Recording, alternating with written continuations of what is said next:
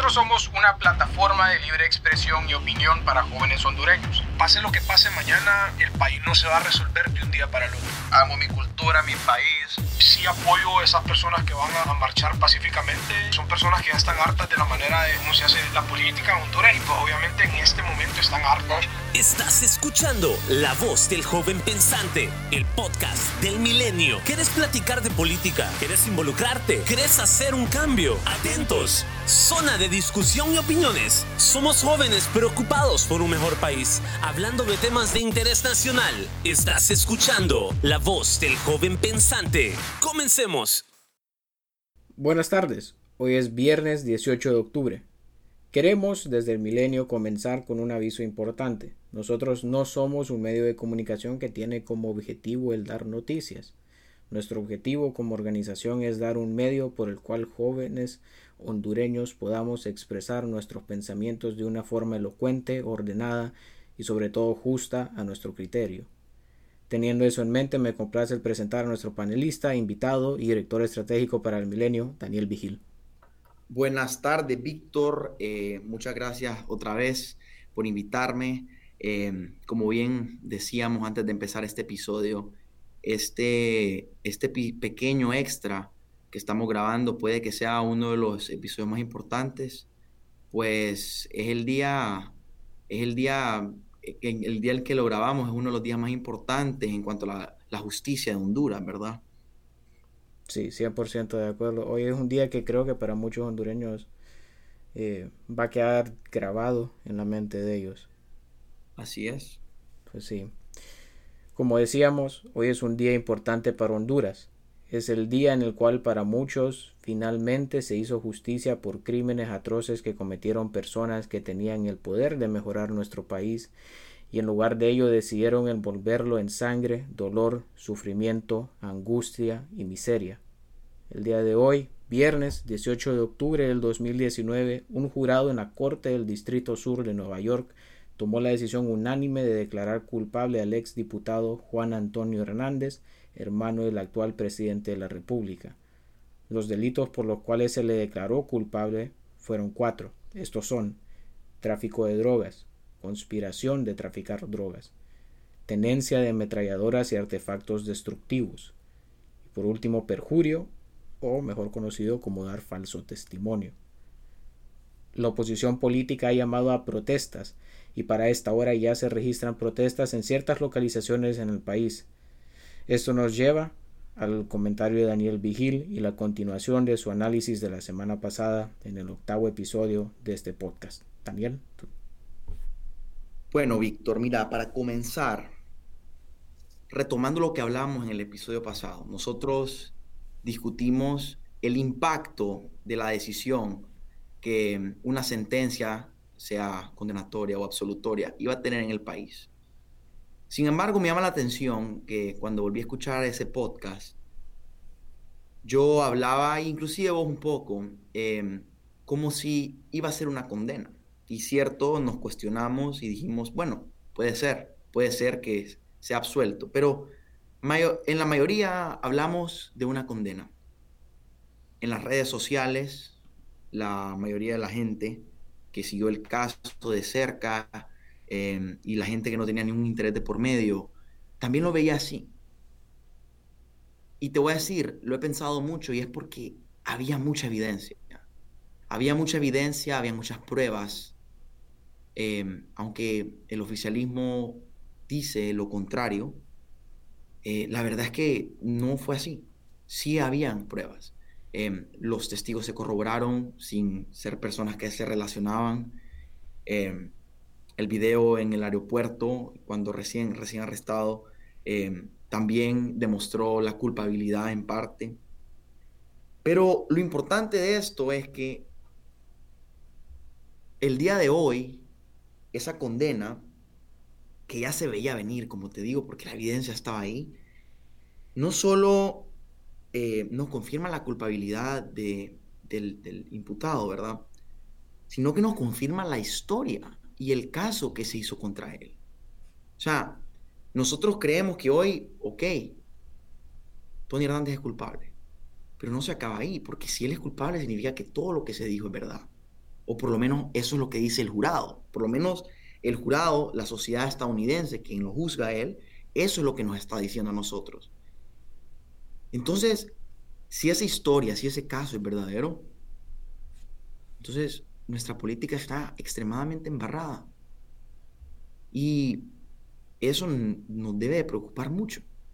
Nos debe hacer cuestionar a nosotros, más allá de lo de hoy. Porque sí es cierto, hoy lo dije en una de las redes sociales, hoy respiramos. Hoy la justicia de Honduras respira, pero no terminamos. No terminamos de agarrar el aire. No terminamos de sanarnos. Porque para empezar ni siquiera se hizo en Honduras. Se hizo una corte ajena. Entonces, primordialmente tenemos que regresar a esta justicia a Honduras. Pero segundo, aún hay muchas preguntas que se deben responder y que es necesario las exijamos. Porque lo dice la Constitución de la República, la soberanía corresponde al pueblo. Así que es momento que nosotros como pueblo exijamos esa soberanía que es nuestra. Y no quiero, eh, quiero aclarar, quiero aclarar, soy joven, soy, lo, de joven naturalmente me hace beligerante y, me hace cuestionar y me da ese impulso, eso es lo que es la juventud al final del día. Pero hay que ser metódicos. No es salir a la calle y hacer daño al conciudadano, no es ir a, a quebrar cosas, a quemar cosas, no. Eso no va a funcionar. Eso no va a funcionar.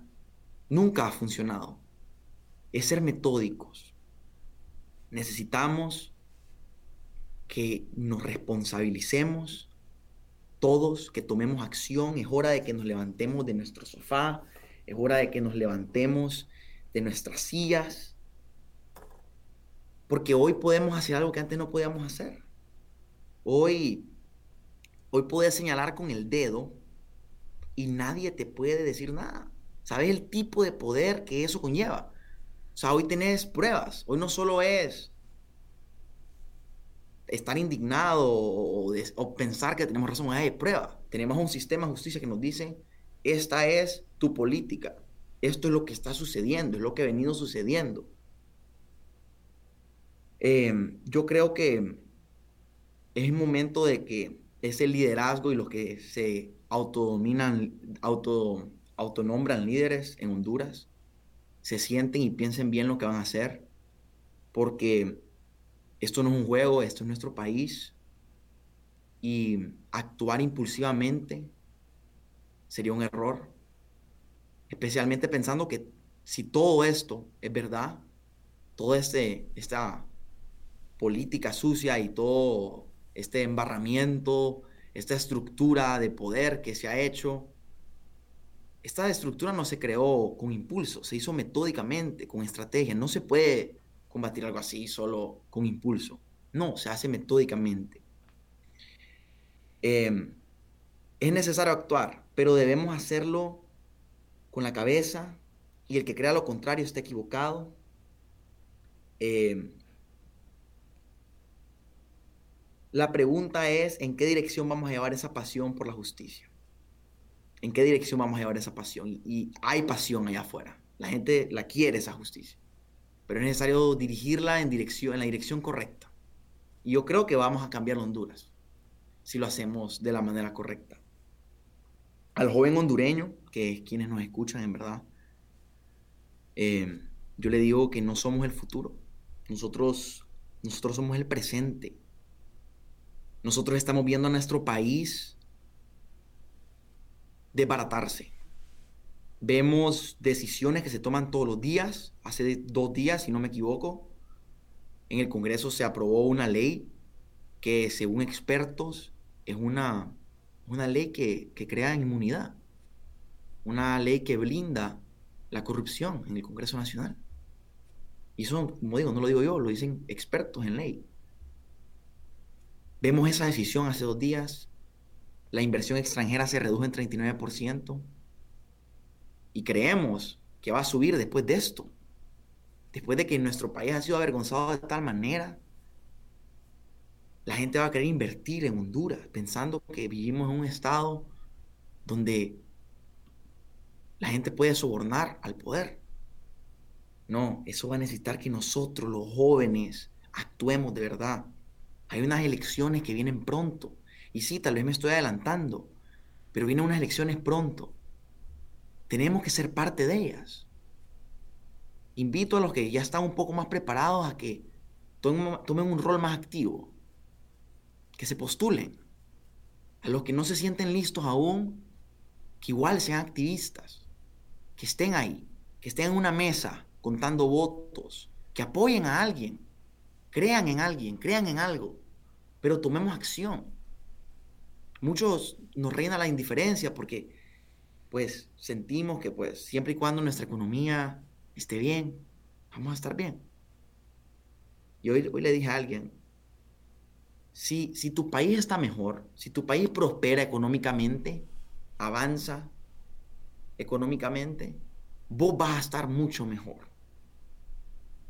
Si tu país avanza socialmente, más gente prospera, vos vas a estar mejor. Y al final del día, ¿quién no quiere sentirse orgulloso de vivir en un país que se está manejando correctamente? Porque sí, nosotros nos presentamos y decimos, mucho gusto, soy de Honduras. Y aunque sintamos ese orgullo, a veces recibimos esa reacción negativa. Y no es como que no tienen razón. Es hora de cambiar eso. Es hora de que en verdad, cuando digamos que somos hondureños, sintamos orgullo, no solo de nuestras playas, no solo de tener la capital de la civilización maya, de tener cerros hermosos con vistas hermosas, de tener un café que es reconocido mundialmente, de tener gente trabajadora porque el hondureño es trabajador y eso en ningún lugar del mundo lo pueden negar, el hondureño es trabajador. Si salimos adelante a pesar de todas estas cosas, qué mérito el del hondureño. Pero es hora de que, nos, que estemos orgullosos de cómo manejan el país también, de las decisiones que toman nuestros líderes, que podamos decir, tengo un buen presidente, tengo un buen diputado, tengo un líder que en verdad le importa el bienestar común. Y para nosotros lograr eso nos tenemos que involucrar. No hay otra manera. Ya lo vimos. Ya lo vimos que si no nos involucramos no va a cambiar. Em, la noticia de hoy, Víctor, pues para finalizar un poco de lo que tengo, está bien. Tomémosla con un poco de resentimiento. Pero no dejemos que eso nos reine. Que nos reine que nos reine esa ganas de cambiar las cosas, que nos reine la fe, la esperanza de que vamos a salir adelante, que lo de hoy solo es un rayo de sol que se escapó de entre las tinieblas y que nos está diciendo un día en verdad en Honduras, cuando todos nos levantemos y digamos ya basta, el sol va a alumbrar a toda la nación. Muchas gracias, Daniel. Y muchas gracias a ustedes por escuchar esta edición especial y extra del podcast del milenio. Como siempre, si quieren formar parte de nuestro podcast en un futuro o escribir un artículo para que sea publicado, sean el link en Spotify y los llevará a nuestra página web donde podrán acceder a toda esta información. Y como último comentario, antes de cerrar, por favor, si salen a las calles, háganlo pacíficamente, háganlo con orden, pero con la frente en alto. Así es. Eh, disculpa que te interrumpa, pero como dije en una de, mis, en una de las redes, si vamos, si queremos una victoria total, debemos de ganar la batalla moral también. No solo puede ser la batalla en la justicia, en las cortes, debemos de ganar la batalla moral, debemos ser mejores, dar el ejemplo que nunca hemos recibido. Es correcto. Muchas gracias y muchas gracias por escucharnos. Esto fue un episodio más de La Voz del Joven Pensante, el podcast del Milenio.